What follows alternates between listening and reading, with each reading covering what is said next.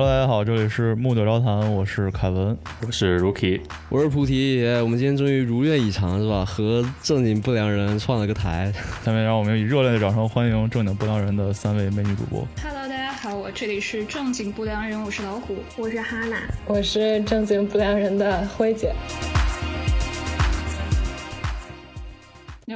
们今天是热心观众来到，很高兴啊！我们三个来到木九招谈的这个录制现场，就是云端是吗？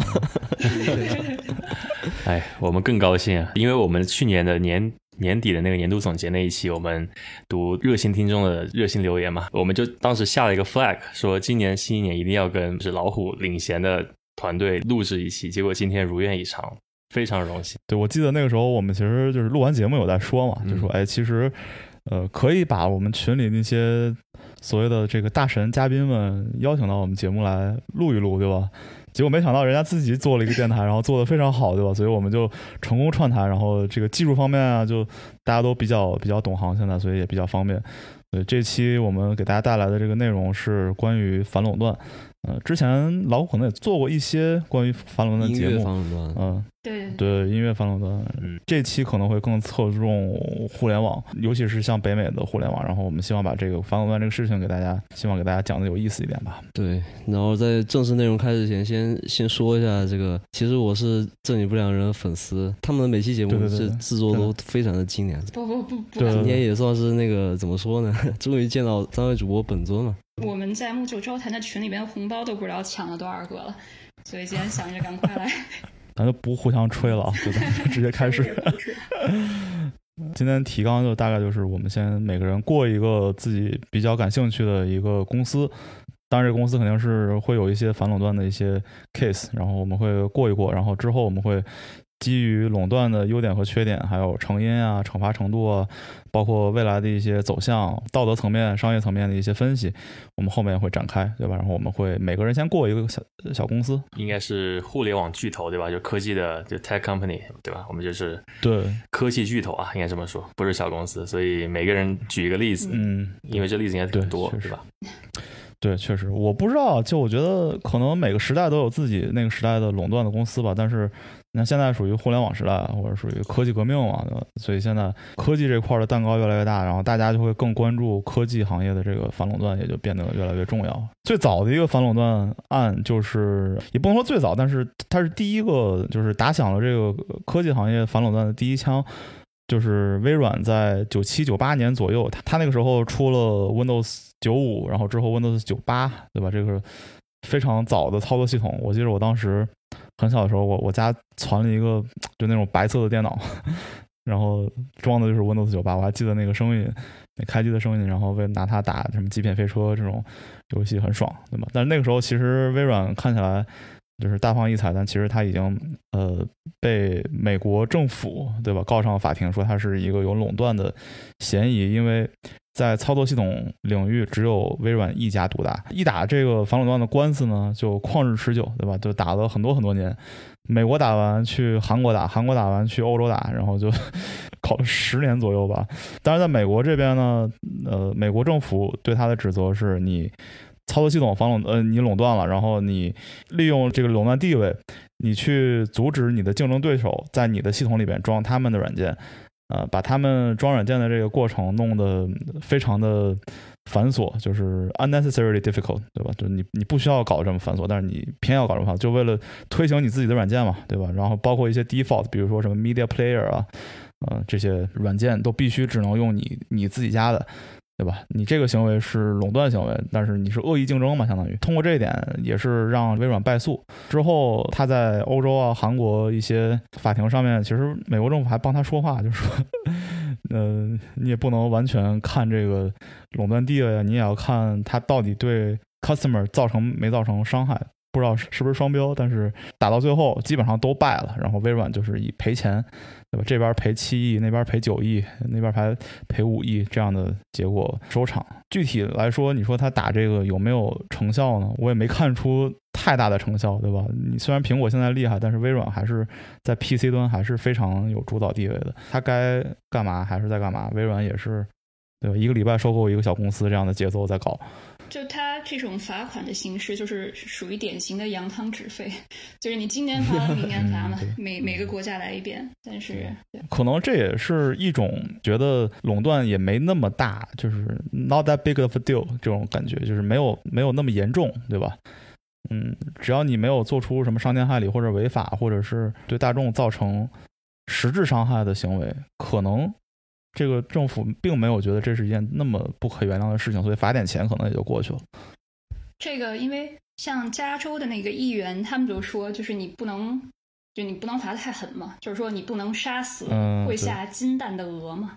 对，我记得在中国有一句话叫“不管就乱，一管就死”，就是要把握一个度啊。我看了一下关于法律的那些。文章嘛，他们就说，其实你说定法律，它是真的是要达到一个绝对公平吗？有的时候也不是，对吧？它可能只是一种权力的制衡，不能让你这个所谓当权者或者是既得利益者太过嚣张，对吧？但是要保护一下这个穷人的利益，不管谁是正义的或者是不正义的，只是就打一个平衡嘛，这也是法律的一其中职能之一，我觉得。我觉得在反垄断法里边，这点体现的也比较透彻。就好像科斯说的那样，就是谁用的好归谁嘛。有些垄断公司它就是牛逼，所以 效率就是高嘛。嗯，对，垄断其实是一个高效的体现，对吧？对，也是属于客户自然选择。比如说，你今天要把谷歌要重返中国市场，你看看李彦宏的日子，让中国用户选择一下谷歌和百度，对吧？我相信大家会做出正确的选择。开玩笑，你们这节目能播吗？百度挺好用的，这个讲，这段讲，这段讲。百度多好啊！对我曾经差点成为百度的股东，下单的时候下的是 limit order 嘛，然后差了一一毛钱没有下到，没有 fail 是吧？差点缘分。其实你们想那个经济学一零一里面那个曲线对吧？一个市场它的几个步骤，一开始是公平竞争对吧？然后变成恶性竞争，然后再到 duopoly 是吧？叫双头垄断，然后再到单头垄断，就是它经济体最发达的那个阶段，就是最后的垄断期间。所以说，这是个好的现象对吧？反垄断只是政府，我觉得就是。呃，不想让蛋糕让蛋糕全部流到那个板块里面去，所以要把它分割一下。但是我觉得整个经济的对整个这个经济体来说，它是个好的事情。对，而且其实垄断也要看你怎么说吧。我觉得他们更打击的是那种利用自己的垄断地位，然后去做一些不太道德的事情。比如说，我是这行业老大，然后我就天天欺负下面这帮小的，然后把你们都搞死，就是以以自己的垄断地位去欺负别人，这样不行的。对吧？但是如果你只是这个所谓的特别道德的，然后又特别遵纪守法的去当这个老大，对吧？那应该是没什么问题。但是事事实是，如果你有这个垄断地位，你会利用这个垄断地位去做一些，就是这是这是逃不开的嘛，对吧？对他那个法条上面就是说，你如果是超过市场份额的百分之五十就要垄断嘛，就中国美国的规定是一样的嘛。但是本身这是 OK 的，没关系，他不会抓你。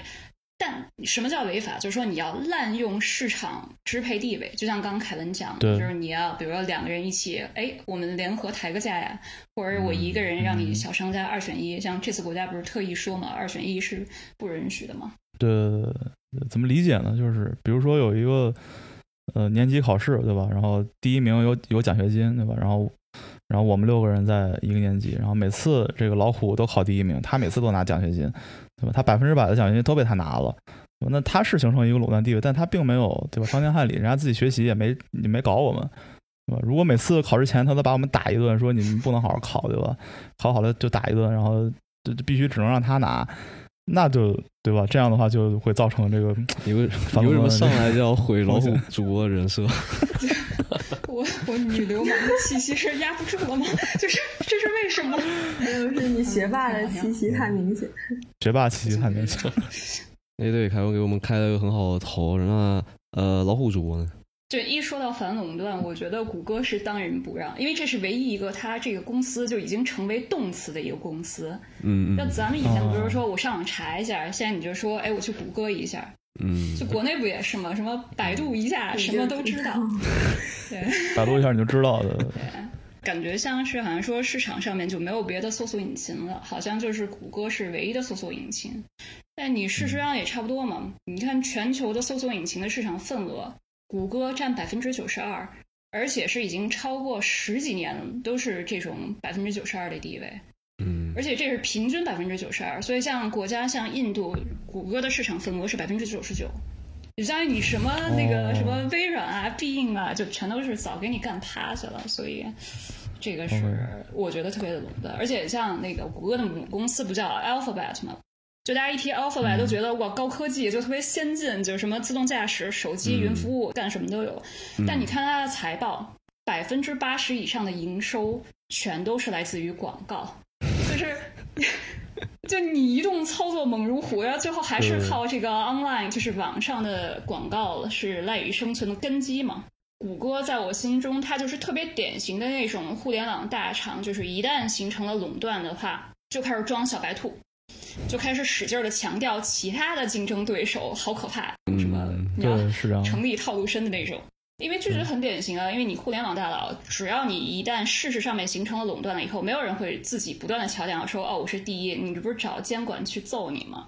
你看他那个 Alphabet 上面财报有一个板块写的是竞争者，就他把里边所有他认为的竞争者都列出来了，就是什么公司都他都说是竞争者。抖音、推特、迪士尼、AT&T，AT&T 是美国的一个电信公司，你就相当于是那个李彦宏说，农夫山泉和中国电信威胁到了我们这个百度的生意，嗯，扮猪吃老虎。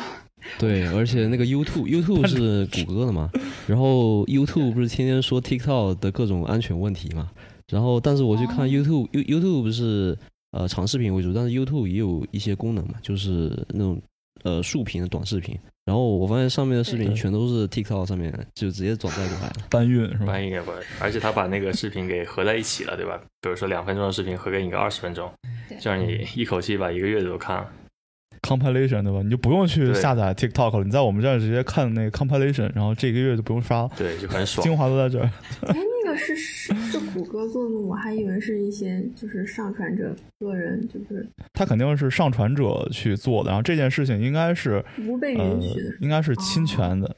但是谷歌睁一只眼闭，呃，就是它这个 YouTube，它相当于是在睁一只眼闭一只眼。你说它能不识别出来这个东西是 TikTok 的吗？对吧？这个这个辉姐肯定能知道，它非常容易识别，对吧？但是它没有，他选择性这个看不见嘛，对吧？嗯，对我我有时候在那个微信上面发一个抖音的东西，他每次都会给我发一个警告，说你这个有那个有那个水印，所以我们会给你限流之类的。啊，对对，但我还是每天接到很多推送啊。对，就可能谷歌就没有在做这个限流吧。你接到推送是不是应该反省一下你自己都浏览过些什么东西？你都接到什么推送啊？不该把手机借给菩菩提的。不是，他给你推送，说明你这个 app 用的不够多，所以他一直给你推送，让让你回到这边。对，是这样的。那 Rookie 老师觉得呢？我就不说一些。F A N G 那几个了，对吧？我就想个别的，那就比如说 Uber 这个东西，对吧？嗯，我说 Uber，我又得扯上 Lyft 了，因为这有个故事在里面啊。首先，我就说一下，就是什么是双头垄断，对吧？因为他们两个其实是一个先诞生，一个后诞生，但是后来由于某种原因，从竞争对手慢慢走走到了这个队友的一个局面啊，这个特别讽刺啊，但是也特别的。无奈，对吧？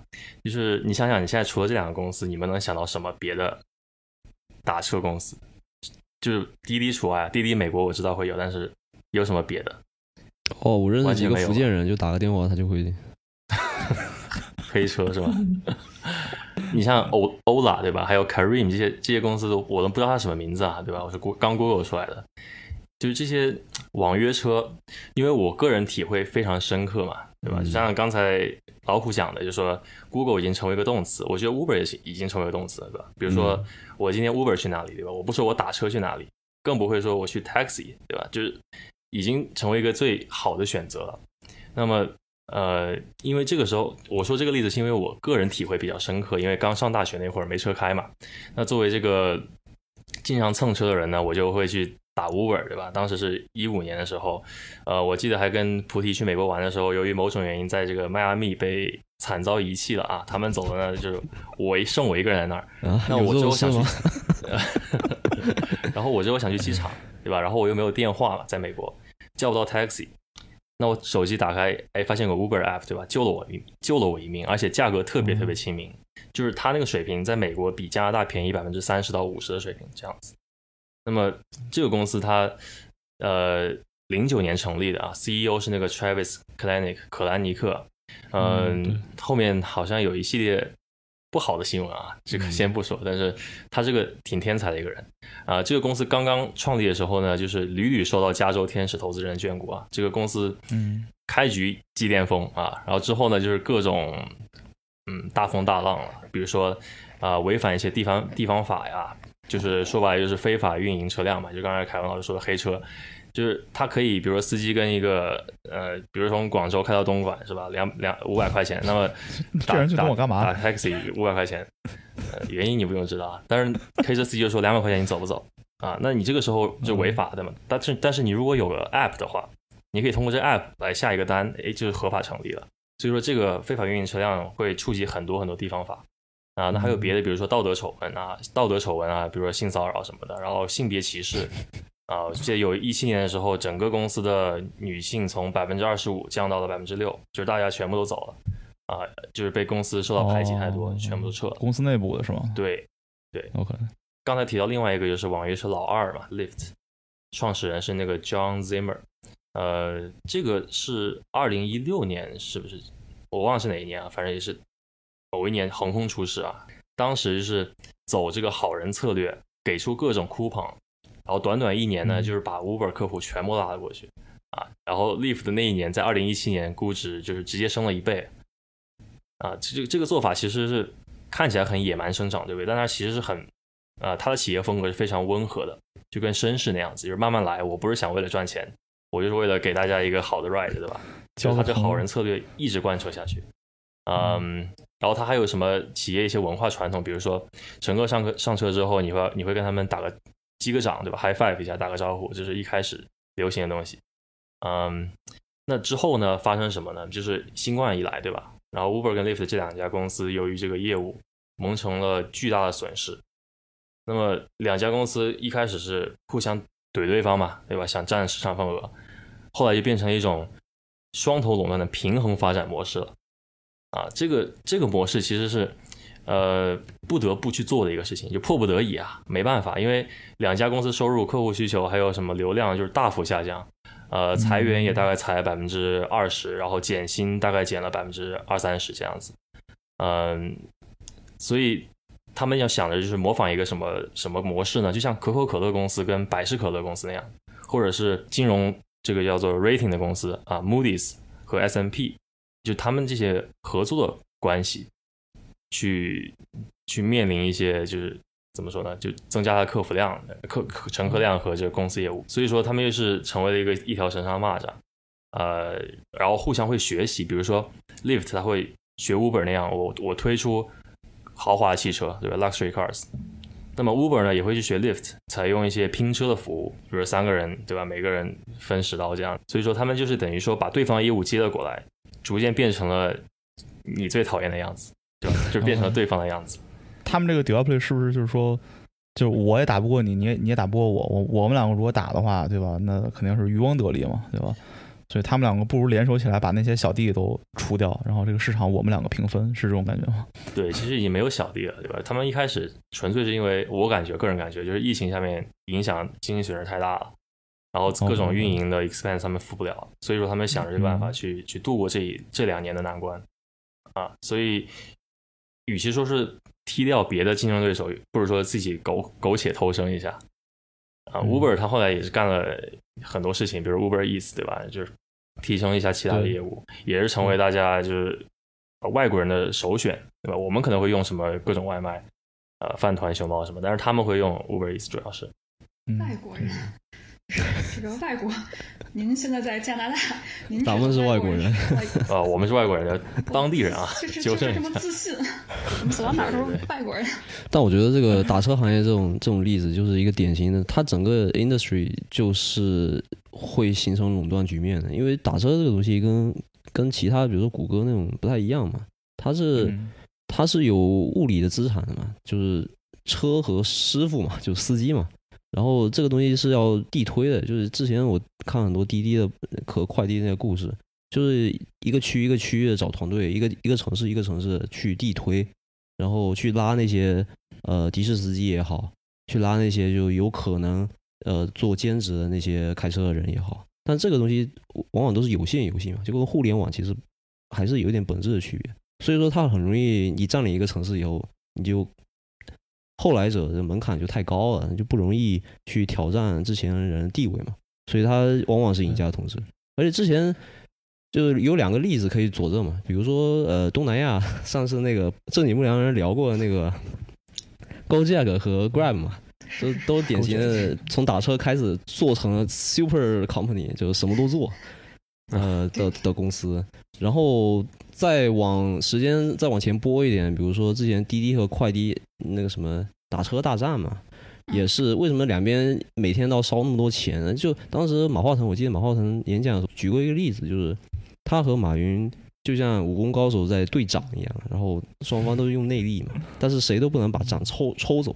这时候你把掌抽走了，你就你就什么七窍流血、经脉俱俱断嘛。所以说你每天在那儿就是花钱，你也得顶着。然后最后还是因为就看不过去，然后把这两个合并起来，变成了现在的滴滴嘛。所以说这个打车这个行业是比较容易呃造成这种垄断局面的，我觉得。对的，对的。而且他们管理层管理层的态度其实说很好调整了，对吧？一旦软化下来，相互学习一下，就很容易发展成两性发展的，就是双方发展的这种模式了。而且他们，我觉得啊，就是说这种双头垄断一定是。看着长期领盈利的这目标的，他不是说短期我去控制这个市场份额，因为那样走不远，对吧？因为你要长期合作，对吧？你要改你的这些 business initiatives，你要长期去做一些 strategic planning，所以说你肯定是着眼未来五年、十年这种长度。所以我我感觉未来就是说，继续这个打车市场还是这两个公司，不会有别的，只会更强，对吧？富得更富嘛。而且我觉得这个出租车行业从一开始它本来就是一个垄断的行业，就是出在这个网约车出现之前，出租车是某某一个应该是什么车管所之类的，他会 issue 这个出租车的车牌嘛，或者出租车嘛，呃，什么意思？就是你干出租车司机吧，你你干一辈子，可能到最后你挣的钱攒下来，你是买一两台车。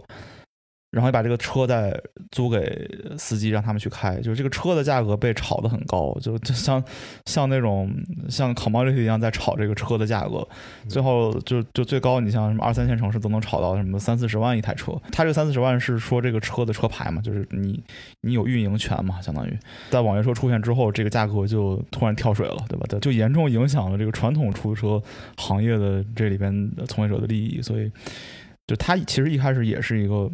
比较垄垄断的行业了，当然，然后之后相当于是被另外一个垄断行业给给颠覆了一下嘛。对对，这让我想起那个买房租房市场，对吧？和 Airbnb 的关系差不多。对对对，基本上巨头都是由一个垄断来替代那个旧的垄断。嗯，那海南呢？那我就说另一个大厂亚马逊吧，就是我觉得。就是它有没有垄断行为，我不知道。但是就是它，就是说它的垄断地位嘛。它在一七年的时候，它就在这个电商这一块，它已经占有百分之四十六的市场份额，然后就已经是呃老大，而且就遥遥领先之后的竞争者，并且呃，它另一块就是利润最大的业务，呃，云云服务，呃，AWS 也是这这个领域的老大。然后，并且除了这两块之外，它还有它还有很多其他的业务，比如说这个物流，它有自己的物流，然后它还有支付支付服务。我不知道你们有没有用过，就是亚马逊的支付，就有的时候我们买东西，它会就是哦返百分之五那个，嗯，有没有返我不记得，就是它有时候会除了让你输入你的这个信用卡号之外，还有几个选项，比如说用这个呃 Google Pay 或者是。就是其他的方式，就 PayPal，然后它还有一个亚马逊的一个那个按钮，然后我还用过几次，觉得还挺方便的，因为它就刚好连着我的那个亚马逊的账户嘛，然后什么卡都是连在一起的。我本人就是一个重度亚马逊使用患者，我感觉我现在除了衣服以外，所有东西都在亚马逊上买。衣服也可以在亚马逊上买，对我也买过衣服，我也买过，我也在亚马逊买过衣服，我觉得买过裤子。那个是我最后的坚守。你们之前没有看过一篇文章，就是说，就是来到美国之后，人越变越土，最终终极的就是你在你在 Target，当你开始在 Target 买衣服，你就已经没救了。啊，不会吧！我我刚来北美，我就开始在 Target 买衣服，我觉得很舒服啊，就又便宜，然后又都是纯棉的那种 T 恤，我觉得特别舒服。所以你你适应的很快嘛，对吧？对你 start from the bottom，对吧？我 们太直男了。然后还有他就是还是因为他是书店起家的，卖书起家，他也是一个就是很大的出版商，并且他就是 Prime Video，他还有会自己制作。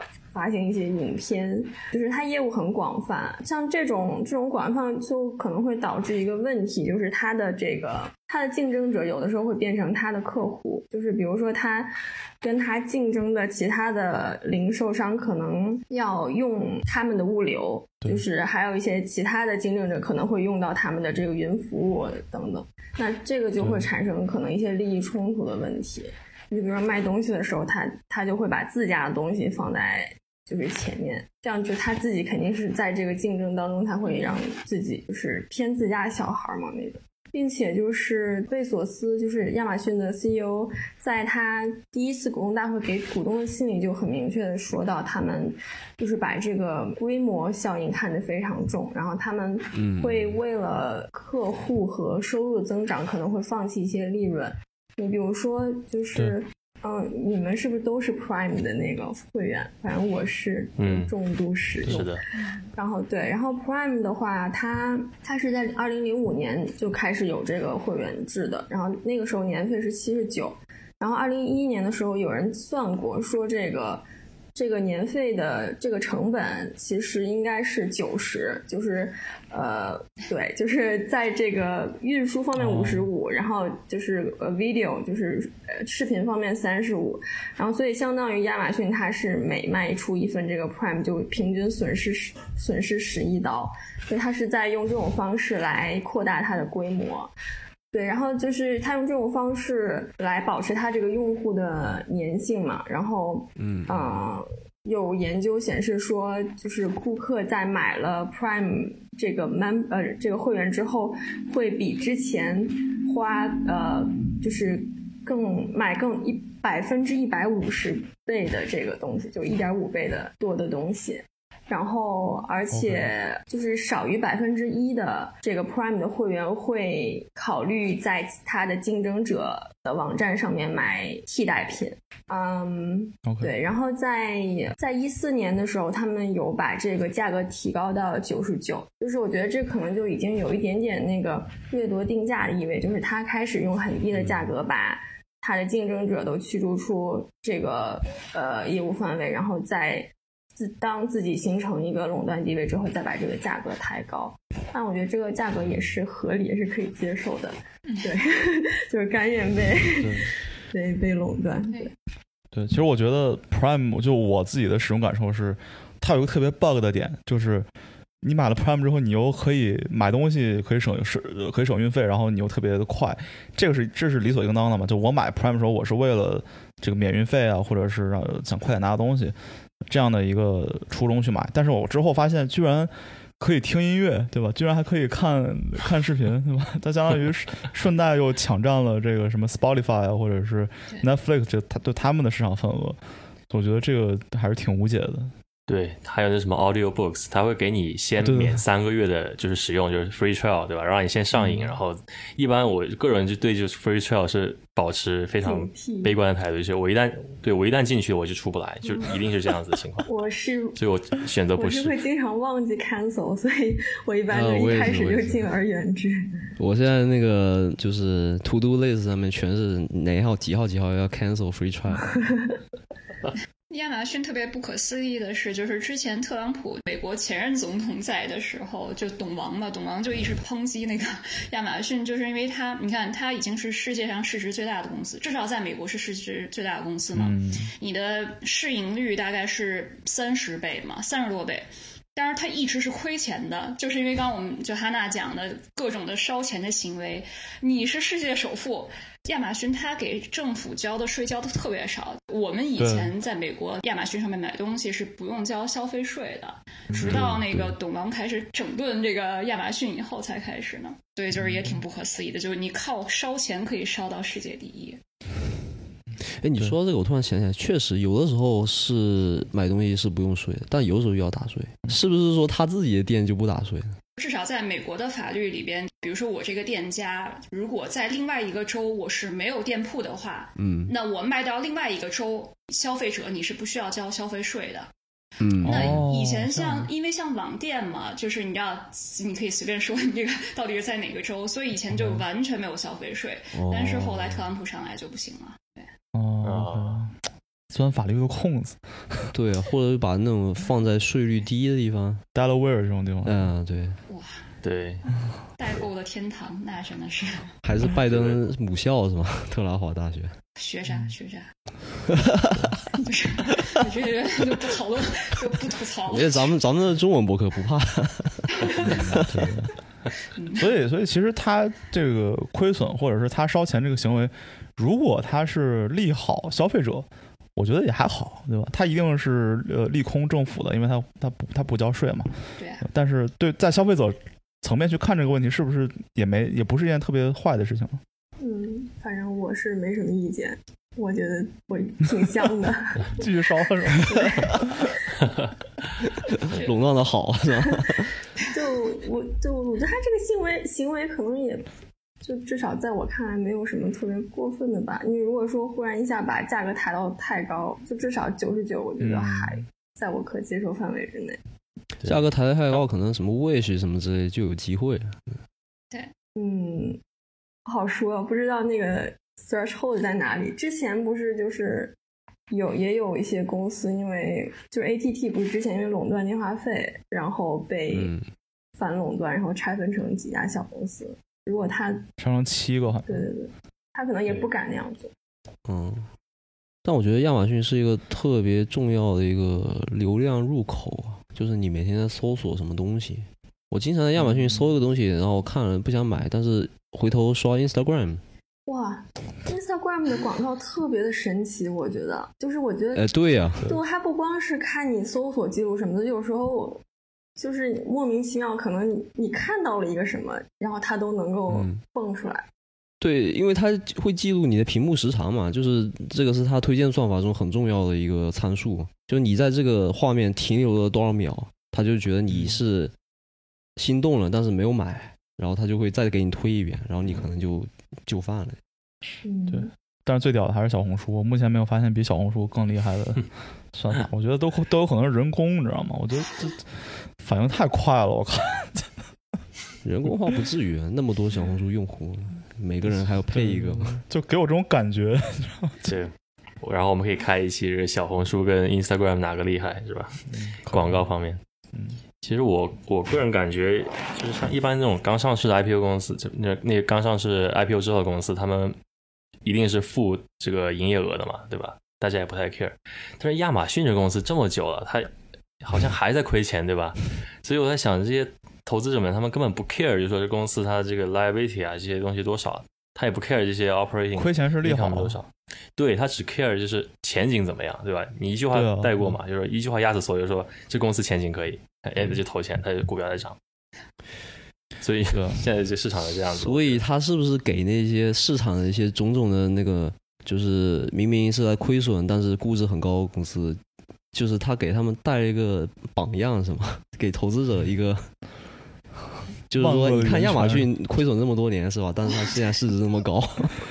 万恶的源泉，我靠！对，而且我觉得现在可能是大家都在炒股嘛。我今天刚看个数据说，每个人现在加拿大、美国我不知道，加拿大百分之七十八的人都有自己的股票账户炒股。那么亚马逊这公司又是每个人在疫情之中使用最多的那几个公司之一嘛，所以说大家使用的越多，越越对它有信心，那就越会开户去买买买。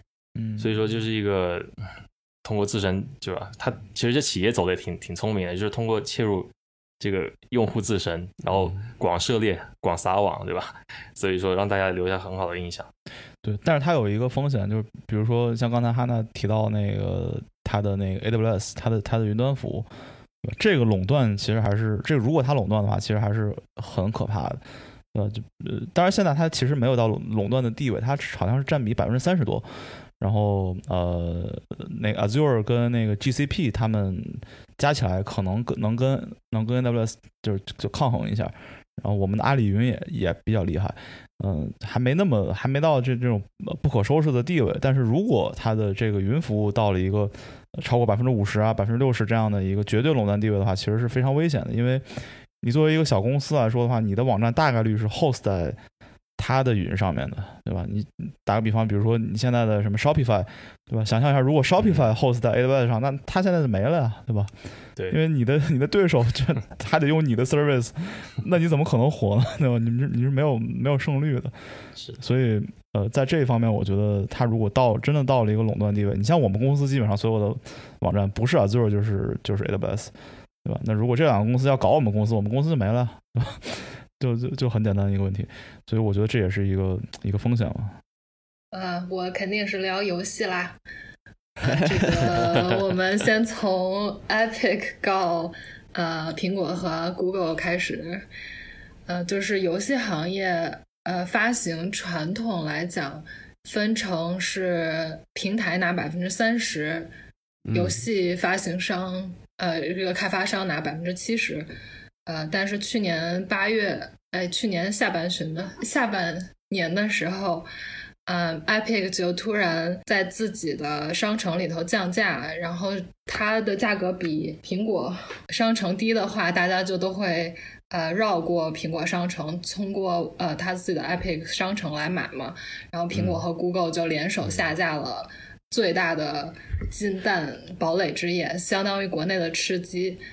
所以今年 Epic 就在呃一直在告苹果和 Google。嗯，今天今年五月份的时候有庭审，还是挺 drama 的，因为疫情的关系嘛，他们是不开放庭审的。呃，不过还是这个庭审拉了一条电话会议，就观众可以接入。那像这个案子。很受游戏迷们的瞩目嘛，所以就有很多游戏迷打电话进去，然后在就在那边大喊大叫干扰庭审。如果有兴趣的话，可以去看一看庭审记录，还是挺抓马的。对，而且我记得他们还拍了一个视频，是吗？就是模仿当年一九八四年的时候苹果拍的那个视频，就苹果当年作为一个挑战者，也是。对旧秩序发起挑战，然后 APEC 就是说，现在我是那个挑战者，而苹果是那条呃恶龙嘛。对，国内也有这个类似的情况，就是国内的像安卓系统、华为和小米的分成其实是更高的，他们可能拿百分之五十。就是国内最大的手游就是腾讯的游戏嘛，什么王者荣耀啊之类的，呃。然后去年也是《原神》米哈游的《原神》发布的时候，就绕开了整个腾讯的这个发行系统，它的营销费用也都是花在 B 站，按这分成的地方，它只接入了 B 站的这个分成的部分。呃，它和其他的手游发行也不太一样，它是全平台发行，就是 PC 端、呃主机游戏和手游所有的平台都发行，所以它就有这个条件，相当于。呃，因为它不是被手游的这些商城所垄断嘛，所以它就嗯整个绕过了这些，自己单弄了一个发行渠道，相当于。我记得当时有一个平台，就不是 Steam，另外一个平台，然后 offer 了各种免费游戏，好像是每周 offer 一次。然后呢，你想你想在那上面下载的话可以，但是你又想把它转接到 Steam 是不可能的。对，啊你说的应该是 Epic。哦，Epic，对对对，就是我，我就想说 NBA 二 K 二十一，就是对我就把它免费的，对，但是你只能在他自己的平台上蹭。对，如果你把从 Epic 转 Epic 转到 Steam 的话，那可能是你的妄想，对吧？对，所以说你，我是一个 Steam 的忠实用户，所以说我还是自己花了一百九十九人民币买的。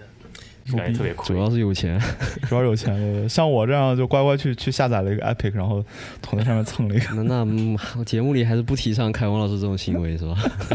对对对，还是要遵守这个什么消费者法是吧？可以可以。Epic 控告苹果和 Google 的理由，也就是说。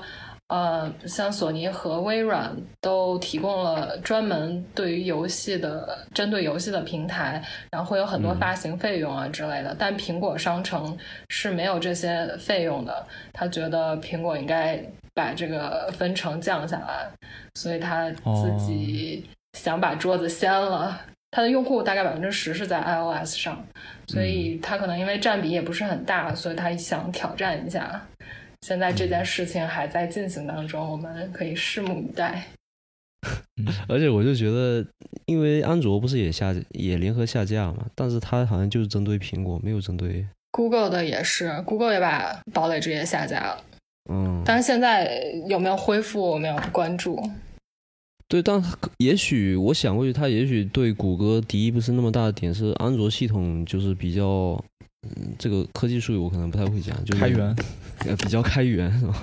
但是苹果的话，你就非 App Store 下载不可了，非常有可能。我正好可以接着辉姐的话说，因为我想讲讲苹果，但我倒是觉得苹果，说实话，就是它它的垄断的点是在于，如果你买 iOS 的设备，然后那 App Store 就是唯一的这个软件的分发渠道嘛，嗯，它会收那个就是 IAP 嘛，就是 In App Purchase 那，这样的话其实。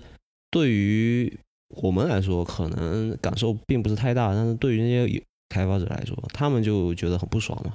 呃，经常有比如说像 Epic 这样的对公司觉得苹果在垄断，对。呃，但是我觉得就是，呃，首先苹果 iOS 系统，它虽然说它是就是你买它的设备只能用这个系统，但是你完全可以不买它的设备。然后它的系统也不能装在别的任何的设备上面，所以苹果其实相对于互联网公司，其实我记得，嗯，像 Bloomberg、彭博这些地方，把苹果都不是分为为 Internet 吧，他们应该是分为为硬件那种电子产品之类的，就跟亚马逊、Facebook 不是一个 sector 的，其实都。所以就是它的点是说，是就是如果他你买它的产品，它就是一种封闭的生态，但是你完全可以不买它的产品。而且它的手机，你说它垄断对吧？但是它的手机呢，在全世界范围内这个是那个 market share 都不是第一名，呃，特别是在中国这么大一个市场里面，苹果手机已经好几年都没有进过前三了吧？就一直都是绿厂蓝厂，然后小米，然后华为，所以就是他在手机都卖的不是世界第一的情况下，说他垄断，我觉得是呃，就是你可当然可以说他垄断，但是我觉得跟呃。Facebook 啊，或者像老虎刚刚提到的这个 Google，我觉得 Facebook 跟 Google 这两个才是大恶人，我觉得。OK，这个是不计立场，是作为一个苹果股票持有者。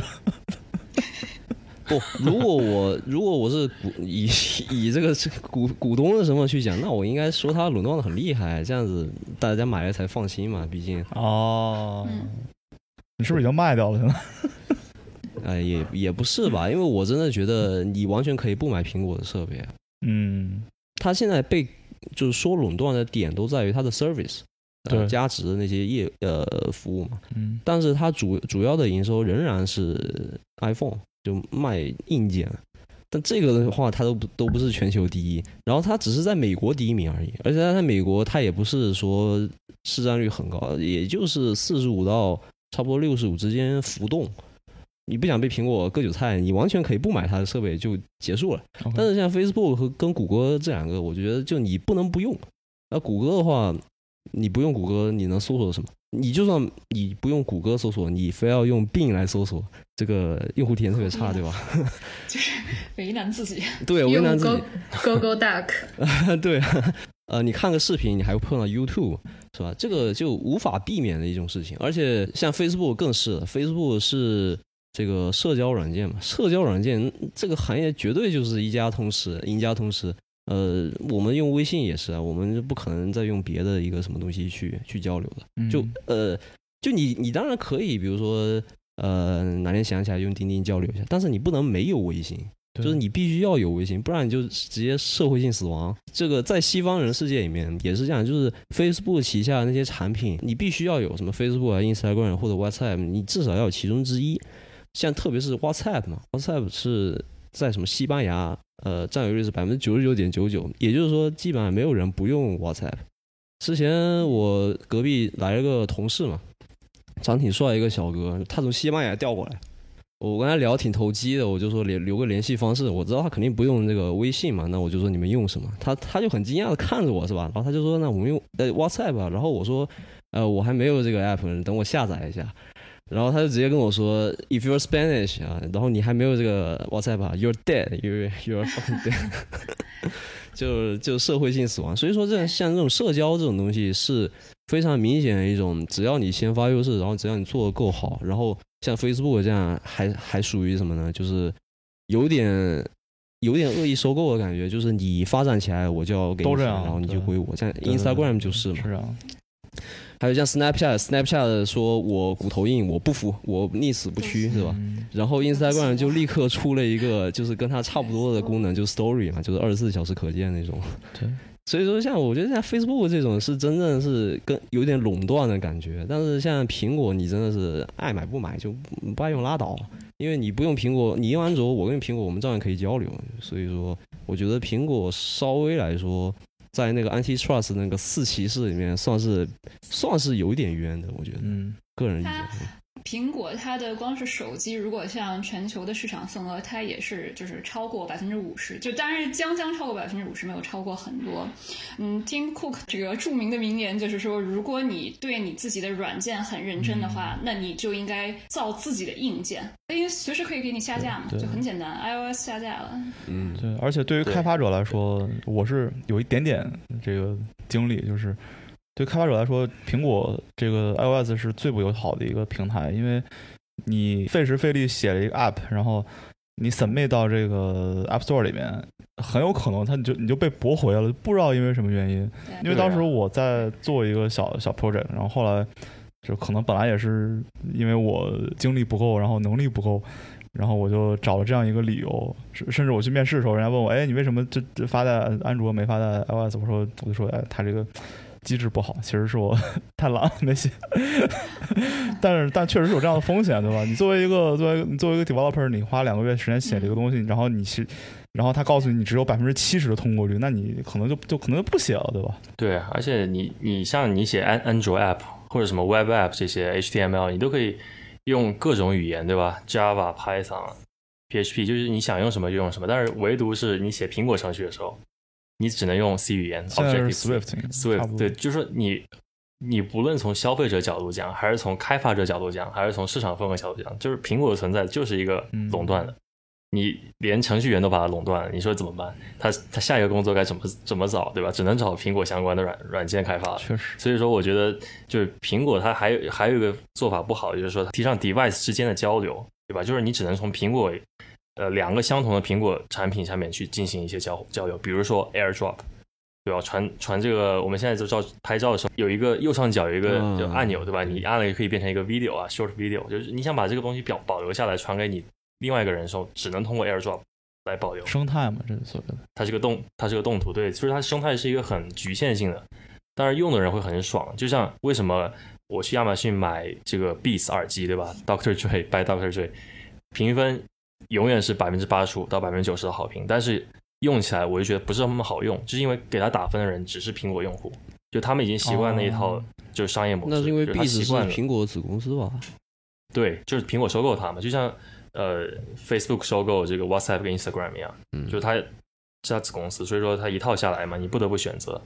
那再说回这个 Facebook 也是，它 Snapchat 好像也是它收购的，对吧？然后他他就面临这个反垄断案的这个这个拆分了，就是必须说你把 Instagram 跟 WhatsApp 分成你的子公司，但是但是 Facebook 就不同意嘛。我我记得我看到这个新闻，所以我微软好像也面临过拆分，就反正。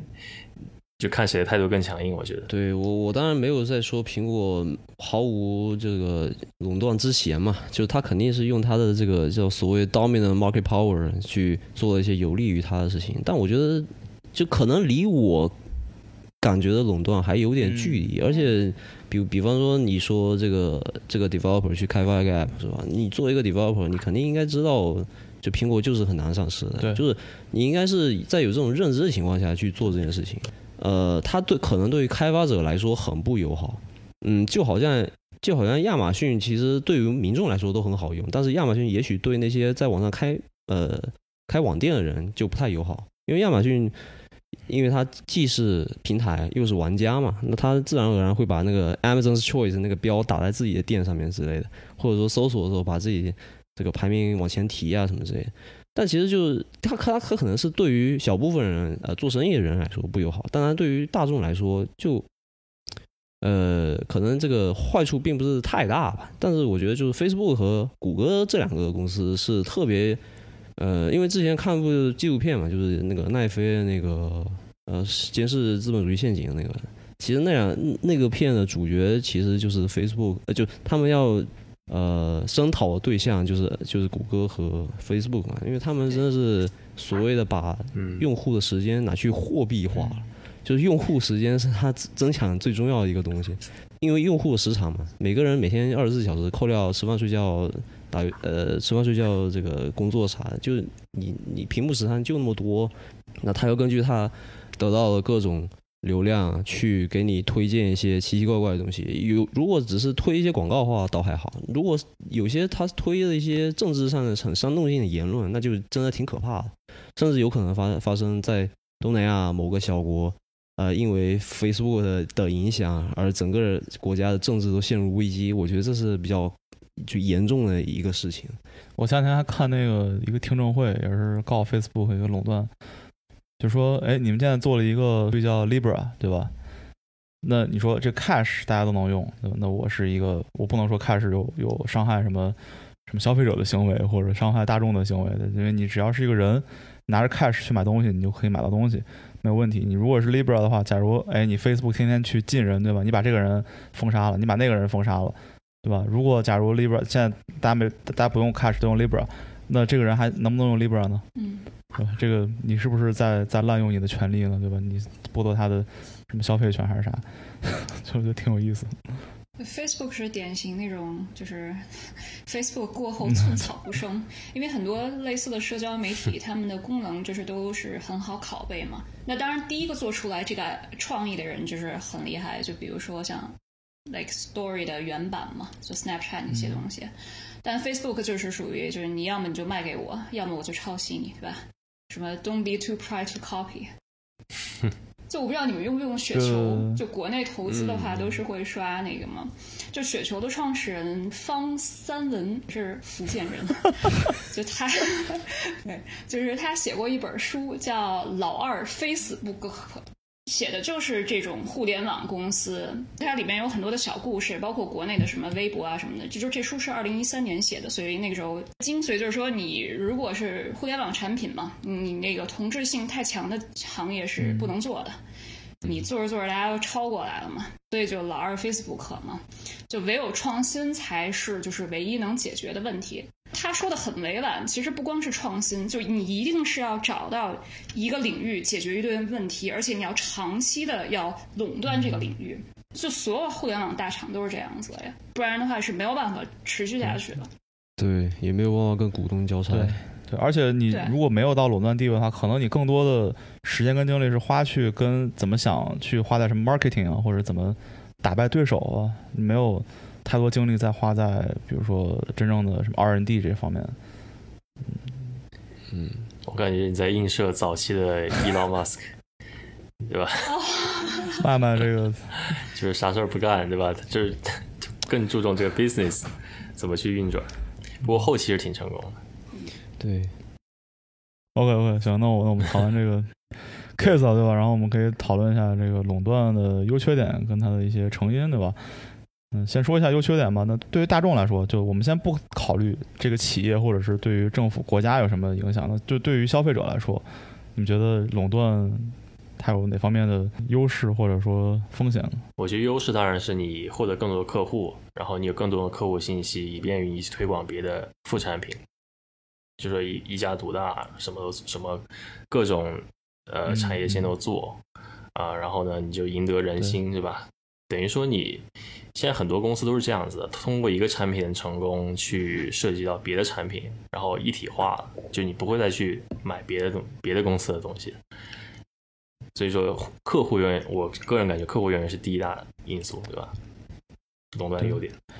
对，我觉得如果这个公司做到一个垄断的行业地位来说的话，那首先证明它的公司是很成功的，它的 business model 包括它的产品或者它的运营方面都是很成功的，对吧？不然的话，它也不可能达到一个被所有消费者认可的一个阶段。那这样的话，首先证明它这个 business 是一个好的 business，而且是它是有 value 的，对吧？那首先这是一件非常好的事情。嗯，你是你能到垄断地位，首先是一个里程碑的，你应该先先先庆祝一下，对吧？而且呃，另外一个方面就是你到垄断地位之后，你就可以呃 free up 出来一些你之前的资源，用去跟 marketing 啊，用去想办法打败对手，这些资源拿出来，你可以去降低成本，或者是你可以去做做 R&D，你要么把东西变得便宜，要把把东西变得更好，嗯，你是有更多的呃发展空间的，所以。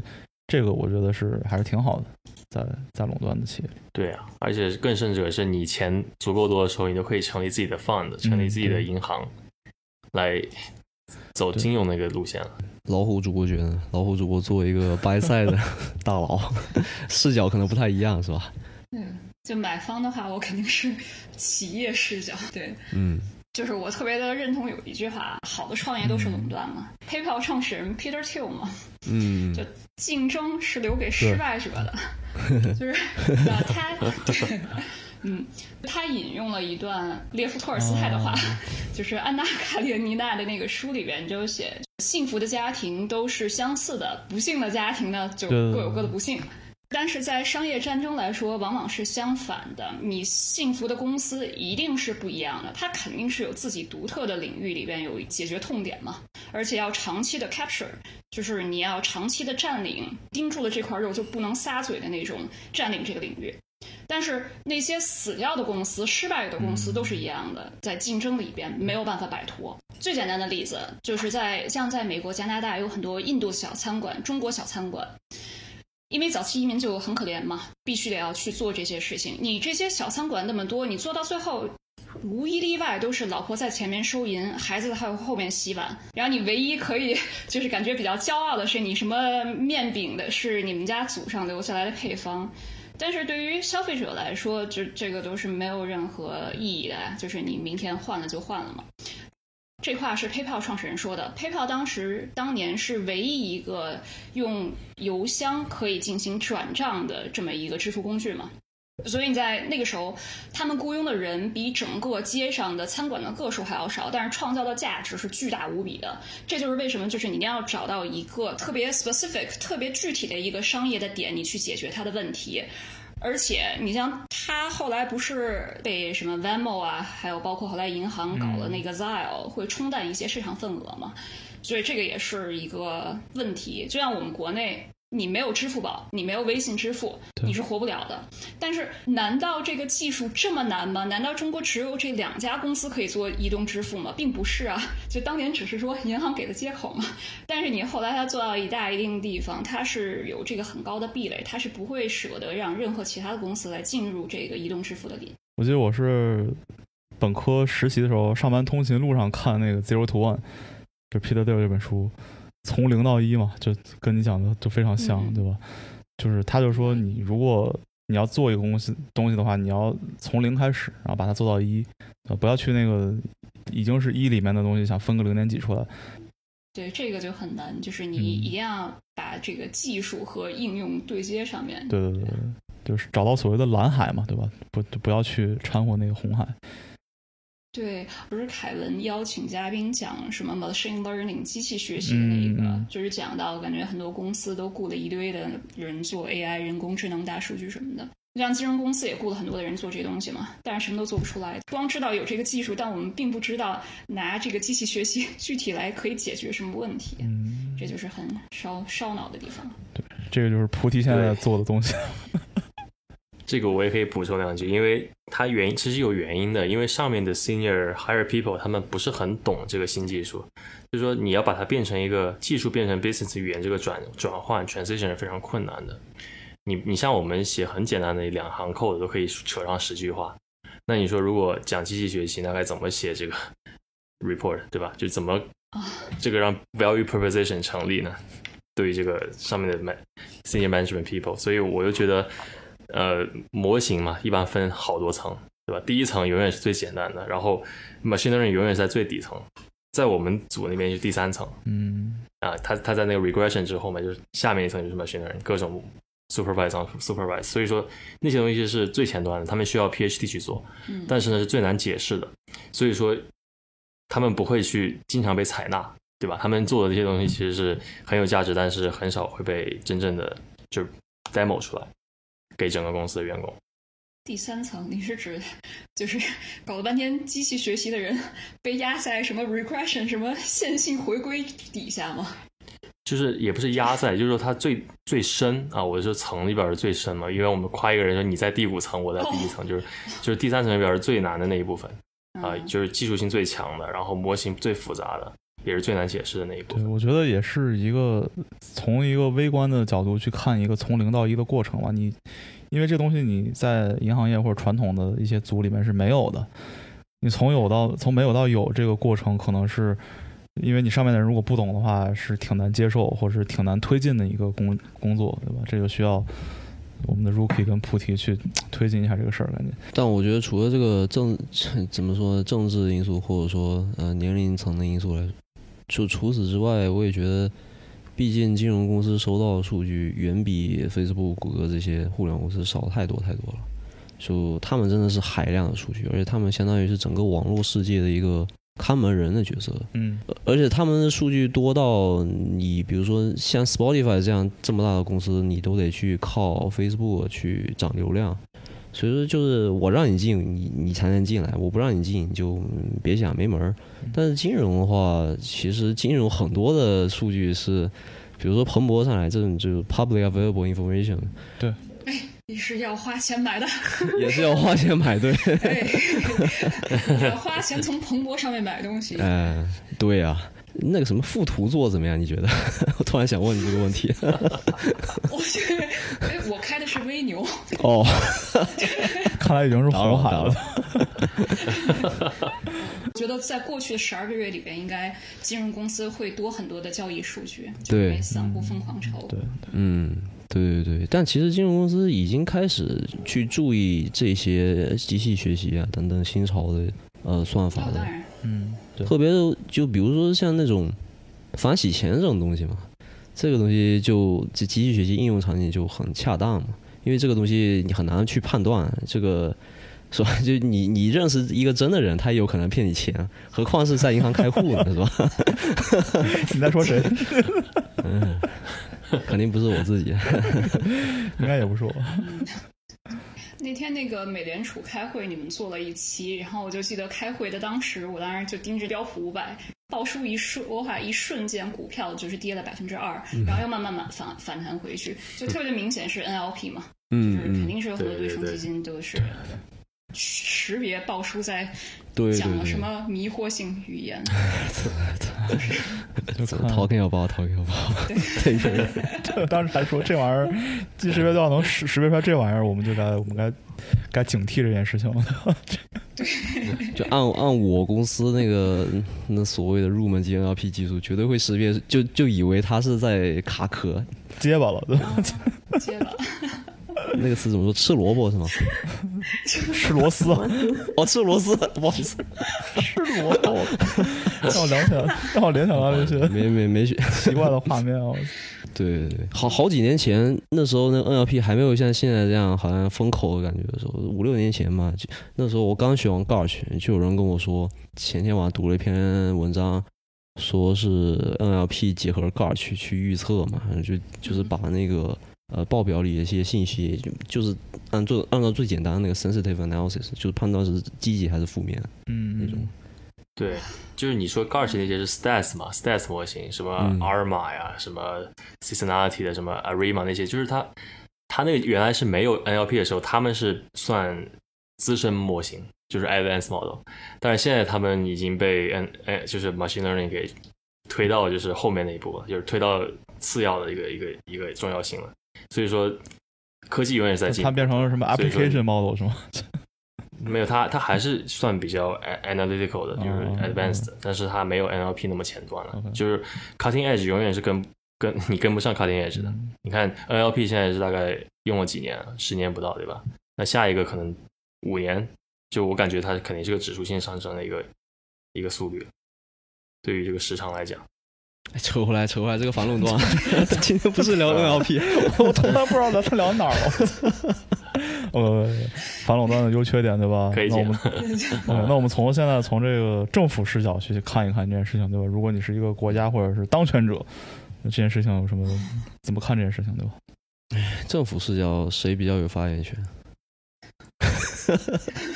都不敢说话，不敢说话。凯文自己这样吧，这个这个老虎是先说吧，毕竟是北京人嘛，对吧？嗯，对，我说完了以后，然后第二天疯了。不会不会。嗯，说这个政府事件，一开始凯文说微软不是在欧洲每年被罚，然后就是这个国家罚那个国家罚，基本上都一样。谷歌也是每年罚几十个亿，光是欧盟一个地方。不是说这个是扬汤止沸吗？那你釜底抽薪的方法是怎么着呢？嗯，就像我们蚂蚁一样，你把它给解体了嘛。嗯，就是全都是公开信息嘛，就是你看新闻联播会读到的东西，包括像在美国，为什么这个反垄断话题特别的火？民主党当道了以后，他们也在通过各种的法案。就是要讨论把这些大的互联网科技公司业务做拆分，就是跟我们阿里巴巴和蚂蚁拆分是一样的事情。对对对，就这个是特别伤的一件事情，也是对股价会比较哎比较有影响。但我我觉得这个应该就很慌，我慌了，我说，没有没有没有开玩笑，哎。嗯，就但是这种事情大家也都知道，像在美国，这个打一个官司都能打一年。美国百分之九十多的案子都是庭外和解或者是撤诉，所以包括这件案子的话，它肯定是会耗费巨大的时间和精力。那到最后是不一定能成就，可能就是走个过场，走个热闹嘛，也不能说走过场，因为所有的东西都是免费的，谷歌是免费的呀，YouTube 也是免费的。律师的角度来讲，嗯，你这免费的东西，你怎么能说他恶意竞争呢？嗯，所以现在不知道。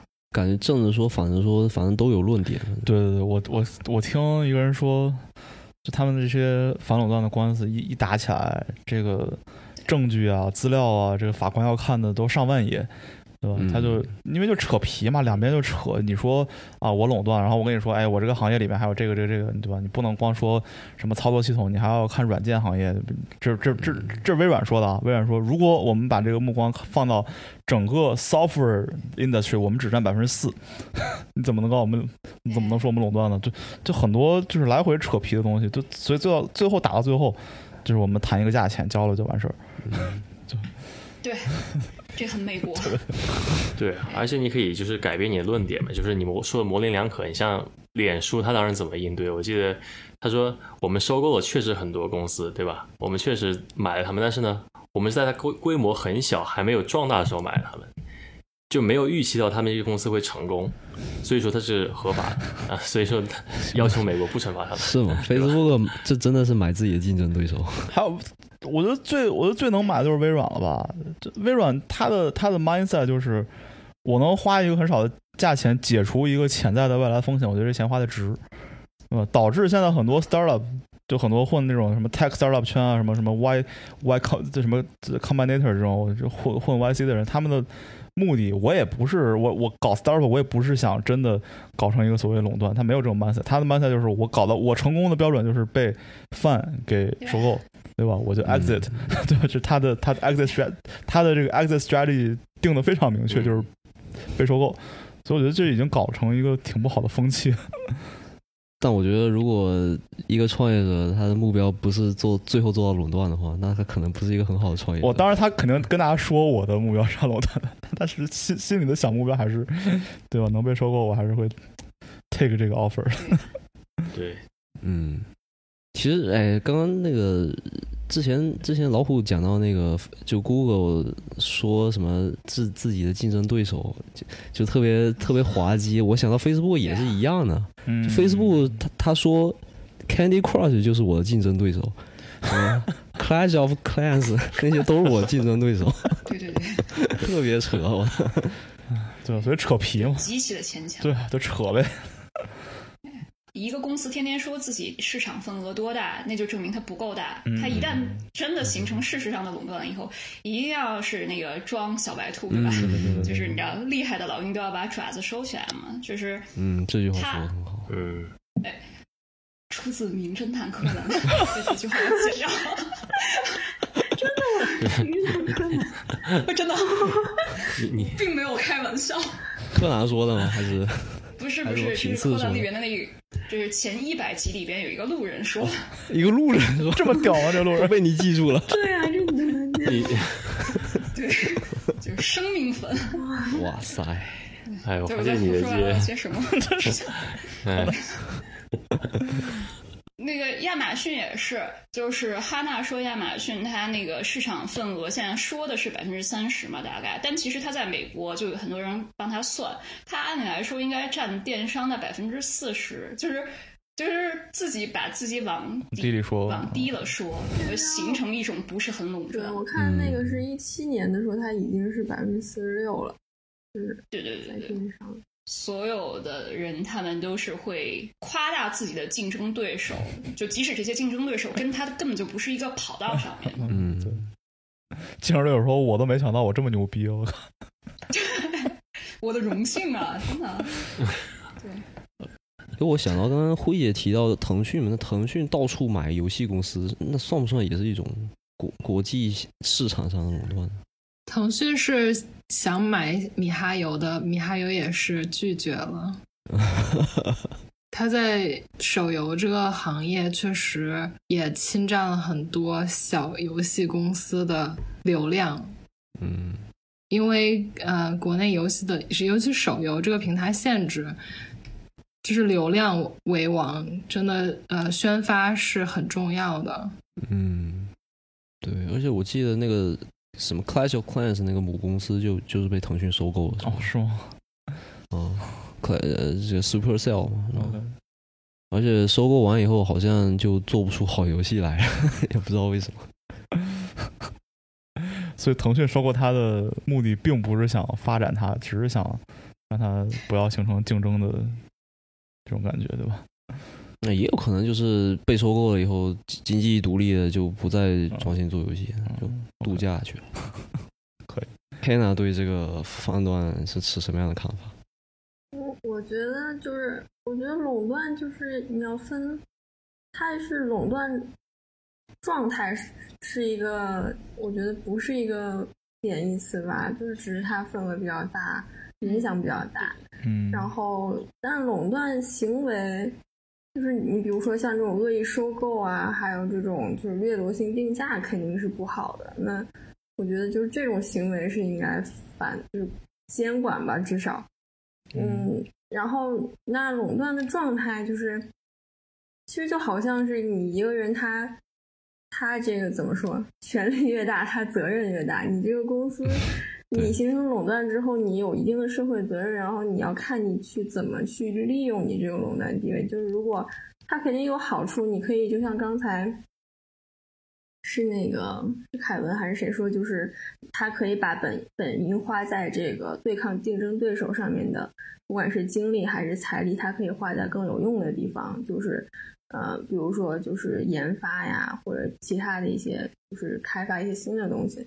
那这个其实是从资源的分配上来讲是一件好事，然后呃，但是如果说他就是把这个，他滥用这个垄断的地位，或者用在一些不好的地方，就所以我觉得还是应该要管吧，不能任他们发展。但是我不觉得垄断就应该就是一就只要达到这个状态就是就是不好。嗯，对。所以我觉得，像去年开始那个 Antitrust 那那一系列听证会，其实也许最后也没有什么事情，就是四大公司也都过得好好。但是就是你还是要开这个会，就是让那些巨头们知道，是吧？政府还是 Big Brother is watching you，Big Brother still there，威慑作用。嗯嗯，对。其实其实从这个用户角度，或者是。呃，公司角度上来讲，我觉得它其实，我觉得啊，它并没有伤害用户的利益。它当然伤害了政府的利益，对吧？如果你垄垄断的话，像亚马逊那样的话，你是议价权，然后别人都打不败你，然后相当于你你都能给政府定价，我今天想交多少税，我我都能决定，对吧？这种它可能是伤害了一定政府的利益，但是对于用户来说的话，其实我们就是很多这个公司，它一它一直都是垄断的行为，就是包括它的这个。地位它一直都是垄断，只不过之前没搞它。但作为用户来说，我们还是享受了很便宜的服务啊，或者很好的、很好的产品。我觉得也也没有，也不会怎样，对吧？所以，我作为一个用户来讲，我觉得就算它垄断了，我们也不至于去担心啊，或怎么样。我觉得对于我们来说，没有太大的区别。对，所以你看法律层面，它惩罚的也是通过这个垄断的支配地位去做一些恶意的竞争啊什么的，不是说惩罚它垄断本身这件事情。对从客户角度讲，我觉得其实我们如果一个公司它发展成叫做 conglomerate，对吧？这个企业集团，那我其实觉得消费体验上讲是更好的。毕竟我们不用去花精力去看它的竞争对手是谁，然后去选择一个最优解，直接在它这里，对，就是直接给你全部解决。但是从国家角度讲，它是不好的，就它会影响整个经济的发展。对吧？影响一些小公司，特别是 retail 的一些 small business 的发展，所以，嗯，看你怎么看，对吧？肯定是从我们从自己角度自私点说无所谓，甚至更喜欢。但是，嗯，作为一个国家的公民来讲，我觉得还是要提倡一下反垄断法。哎，你说它就是影响国家的经济角度是，就是它会影响其他的零售？嗯，对，就是你。呃，就是没有给别的人，就没有市场份额给别的公司了嘛？等于说蛋糕已经瓜分完了。它可能会降低一个所谓的流动性，对吧？这相当于对经济活力不是一件好的事情吧？我觉得。对啊，说白就是资金没办法流进去了，对吧？就是全部往一个地方流。分支是不可能的，所以我觉得，我觉得更多是更多是压榨中小型企业的一个生存空间的问题吧。嗯，对对对对，就是你你就只能选择打不过就加入嘛。对，创业不行我就刷题，我要进亚马逊当程序员。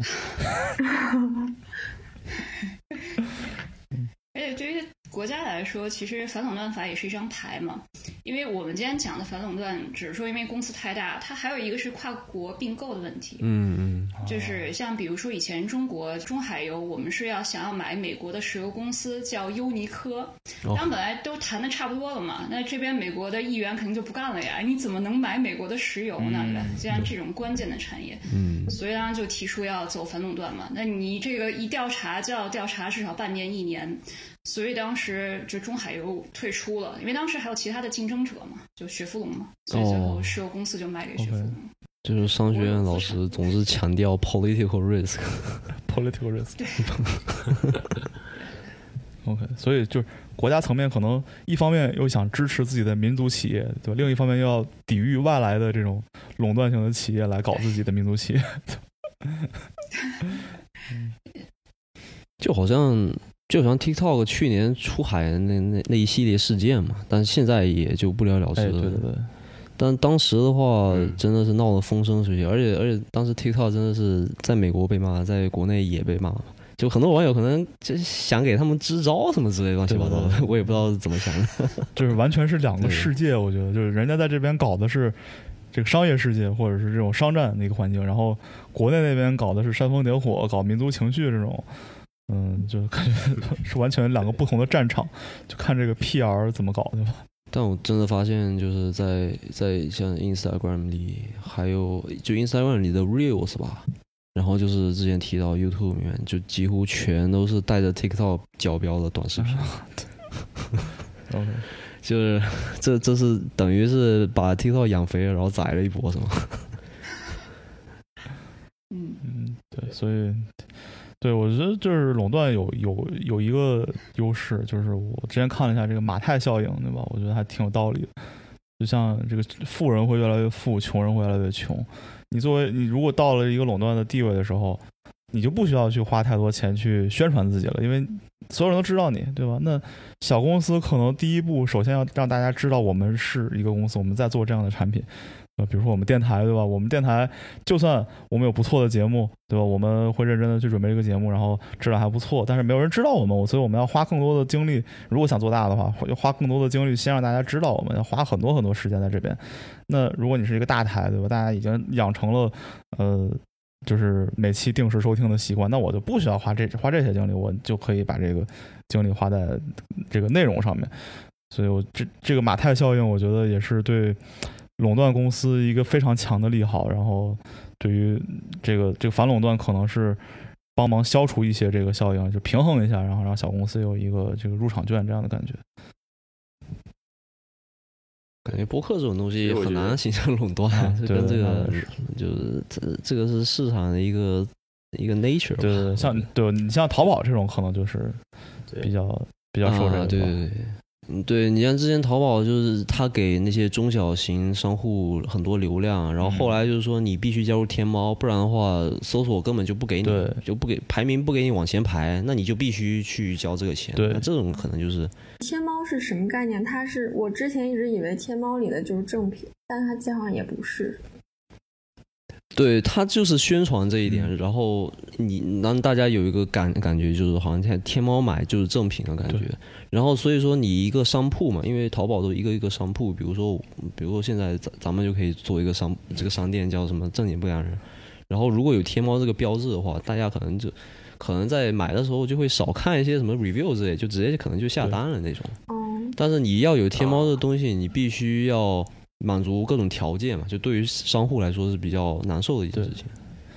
需要要像要交钱吗？还是就只是只是？对，它有它有层层审核，然后你需要花很多的时间跟精力去一层层 pass 这些审核。对，你要还维持这个评分啊，各种这些东西。嗯，那你如果给钱呢？你就买通他这个，那对评分这个东西，当然是操作空间也很大了。但是你完全买通还是有点难度。但是我知道一个特别好的投投资策略，就是你如果现在十年前的话，如果我们听众有穿越能力的话，你穿越回十年前，我建建议大家就是搞几个天猫的店，对吧？因为那个时候是非常容易去注册一个天猫小店的，然后拿拿回来现在卖，你这个有有一个天猫的店的这个壳，你可以卖二十万左右，应该我记得应该是二十万左右。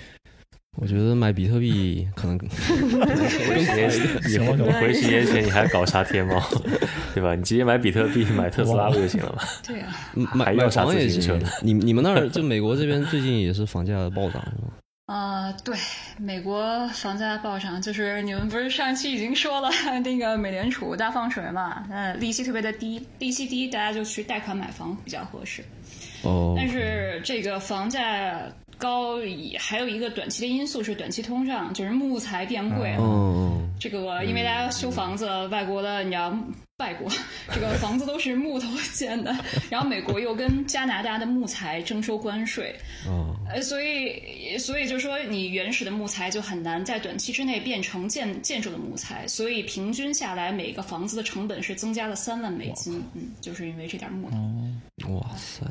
他为啥要征收关税？他自己木头又不够，就美国自己木头也产量不够，他还就不能。你下回提问椰奶啊，也提到耶 耶伦奶奶。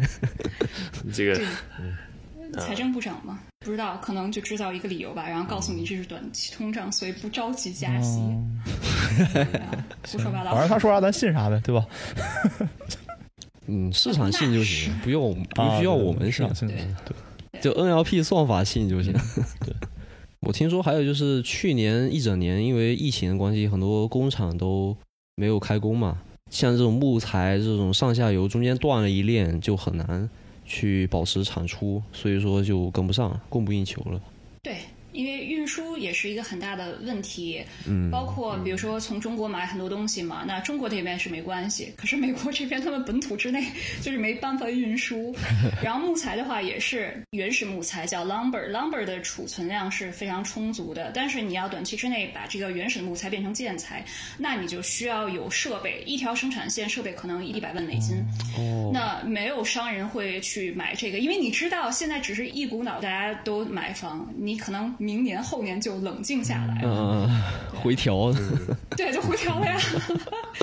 对，就跟当时原油一样，是吧？负油价，但是运输费贼贵，所以还是大家不会买。对对。而且我觉得美国现在有点闭门造车的感觉，就是把这关税一加，然后自己里面垄断一搞，是吧？也不知道他下一步就是苏联啊，计划经济嘛，对吧？国门一关，然后我们算一算这个东西应该多少钱，它就多少钱。曾经董王不是也想搞计划经济吗？国门关上。嗯嗯，董王走我们走过的老路吧，这个不能。他可能说一套做一套。嗯，还行吧，建国嘛。建国，对，有点想念他，突然。哇，非常想念他。这个 建国在的时候，股票崩过吗？对吧？这 哎，你们在加拿大的就是完全是站着说话不腰疼，对，就是看戏。没有，我们真的是会投美股嘛？然后，然后这边一些投资的 PM 都说，呃，一八一六年说一八年会就是 cycle 来了，就 cycle end，然后一八年说二零年会 cycle cycle end，就是当然这个说对了，但是不是因为疫情啊？啊，就就是因为疫情才对的，啊如果没有疫情，可能还不会爆，就说。川普治的还是挺好，没有人逼。但 Hannah 的意思应该是川普对待就是在美的华人特别不好。对啊，就是水深火热，是社会的水深火热。我们只是买股票，对吧？毕竟，因为本来有些人去美国读书，就是可能像想想像你们一样留下来上学，呃，这个上班的，当时就嗯。哦，还有我还有朋友因为这个搞的回国就回去过年，然后就。因为两边不好飞嘛，回不来了，然后就就失失业，就是就就就不回来了，失去工作。还有那种反正各种各样的。所以好多人就跑来加拿大嘛，就美国读完书跑来加拿大。哎，所以加拿大房价又涨了是吗？那不是因为他们，是因为我们乱收这个新移民，是我的问题。也还好，还好。对，买买买不起房是我的问题，不是房的问题。嗯，主主要还是那个老虎说那个木材。哎，所以想过去是不是木材应该加拿大是不是是不是储存量会多一点？就天然天然的树比较多。对啊，就是肯肯定比美国多是吗？对，就是我们好像你们全都是住在南边。对，我们那个我们的 B C 省嘛，就是英属哥伦比亚 （British Columbia）。这个省它好像最大的产业就是就是 lumber，就就是木材出口嘛。嗯，加拿大就是各种贩卖资源，就石油跟 石油跟木头，就这两个。自然资源还是 就是卖货，好山好水好无聊。嗯，然后又金融业特别发达，对 那不不能跟美国比啊。上个星期，那个美联储不是宣布最新的去年的那个银行的 stress test 吗？嗯，压力测试。嗯，然后然后有四家公司是自愿加入了这一次的 stress test 测试，好像两家就是那个加拿大的。哦，这样吗？对，就 BOM 就蒙特利尔啊 B 某 B 别某 B 某。BMO，没有 BMO，没事没事，这个很难记啊。然后还有 RBC、BMO，然后还有，然后 然后匪夷所思。对 对对，嗯，我我从老虎这得到了这个这个尽调的结果，就 BMO 在美国根本就没有什么 branch，是吧？对，就是 我也不知道，因为我做二级市场，做很多 OTC 的东西，所以我们接触银行都是接触他们的 dealer，就是做市商嘛，嗯就卖给我们一些交易所买不到的东西。对对对，啊，对，还是会看到一些加拿大的银行比较活跃的在哎加入那个美国市场。嗯，对，估计是想要份额吧。扩大美国是业务，加加拿大盘子太小了，就没什么空间。对，加拿大每一个银行，就加拿大只有五大行，就没有什么七七八八的。就加拿大的每一个五大行里的每一个都在美国，应该是都有 retail 有，但有些是可能美国就是他可能争不过别人，就直接到拉丁美洲去啊，就是说 Scotia 现在那个银行。呃，对，什么拉什么秘鲁、智利、哥伦比亚呀。墨西哥就这三个主要是，而且他们业务不太稳定，就是他们会经常因为原因不给续员工的合同。但是 TD 好像他的在美国的 retail 还挺还挺厉害的，TD 多，对 TD 多，走投无路了嘛。看老虎的表情好像也不够多。来，呃，回忆 TD 是哪家？绿绿绿色那家叫 TD Bank US，就波士顿，你你知道波士顿吗？就是很多 TD 的。我觉得美，我觉得美国这些，什么 知道吗？我见我知道，好像在 Chinatown 见过。也不少 不少不少见过，好像最呃，我之前在波士顿好像确实还挺多。对，是啊。我觉得，我觉得就美国给我的印象就是这个银行是按这个 region 分的特别明明白，就是我我我就就我这块儿就我这几个银行管，然后到了你那边到了你的地盘就就就就那几个银行管，就没有一个全国性的那种，全国都特别大。那还是有吧，四大行那个啊，四大行 Wells Fargo 啊，这这个。但是 TD 这种可能只在东岸存在。对，像我那个银行，就 retail 业务就集中在那个旧金山附近，就就只有加州有，然后东边全是 corporate banking 那些。行，对，所以我们最后这个呃，还还是回到防守段好吧？这个防守段还是要有惩罚的，对吧？因为没有惩罚的话，那真的就巨头们就为所欲为。所以我们来聊一下这个防守段的一些惩罚的一些程度吧。对，嗯。嗯，我觉得刚讲了很多，真写的呢。有打打断你们思路了，打断施法时间。啊，对我听我听说是就中国有几次就执行这个反垄断法。反垄断法历史是二零零七年开始，那个时候如果我们去国家的网站就 gov 点 cn，你会看到有一个主席令，就当年的胡主席写的 两句话，就是什么啊，第二十九次人大代表大会，然后通过反垄断法，执行时间就是二零零八年的八月一号开始。第一个被动刀的就是当时汇源果汁嘛，就是汇源果汁是本来对要跟可口可乐并购。啊，对对对，哎，他突然不行了。以前是好像果汁就只有会员，就是最大最大的垄断就是会员嘛。然后突然某一年就不行了，啊。本来可口可乐要买它，一宣布的时候，股价会员果汁的股价涨了百分之一百六十。但是那天就是国家，哎，那个时候零八年奥运会嘛，民族情绪又特别的高涨，就觉得我们优秀的国有资产就是中国中华民族的品牌，怎么能外流呢？嗯，嗯，所以政府也有很大的压力。那最后把这个法案就是给 block 住，否定了以后，当天汇源果汁就是停盘了嘛，股价一下子就砸了。对对对。对，我有印象。后面也就感觉真的是不太行，就现在不是好像破产了吧？要。嗯，现在都是以那个 就是分析它败因的那种形式出现在各大自媒体。哦，对对对对对，你想零八年的时候那么多的外资要进中国进场，那你这样子做的话，很多外资就是会有点抵触。这个说好的大家要合作贸易呢，所以对对对，所以后来感觉也没有好几年也没有做特别激进的这个事情，直到去年的话，主要是互联网企业的垄断特别的严重，所以国家是招了二十多个互联网大佬过来，大家聊聊天吧。然后聊完天了以后，中央政治局十二天之内两次提起反垄断法，所以到现在大家就管现在叫做中国的反垄断法强监管时代，就是要大家都很知道有针对性的那那那几家嘛。嗯，对。之前哎，什么时候阿里和腾讯都被罚钱了，对吧？就去年吗？哦，好像是，对对。那个时候还是旧的法律，就是顶格处罚五十万嘛，罚九三杯嘛，九三杯水车薪。对你现在改了，现在改的是就是上一年你的营收的百分之一到百分之十。哦，这个做量刑是政府来算嘛？对，我记得那个阿里那次最后是罚了百分之四，对吧？就是你听你听这个数是一百一百多少亿，一百八十多亿是吧？哦。